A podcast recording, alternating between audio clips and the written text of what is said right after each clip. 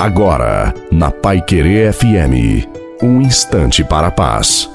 Boa noite a você, boa noite à sua família, que seja uma noite abençoada para todos nós. Coloque a água para o Padre abençoar no final. Deus te ama, mas Ele permite a tribulação, pois diante delas nos tornamos mais fortes, mais maduros, mais santos. As tribulações e os problemas nos fazem lutar, faz com que busquemos em Deus força e amparo. Pense, se não houver luta, como haverá vitória? Na hora da dificuldade, onde murmurar e reclamar parece ser a coisa mais fácil a se fazer, eu te peço, luta, agradeça ao Senhor, louve e peça ajuda dele e confia, ele vai te ajudar, porque Deus é fiel.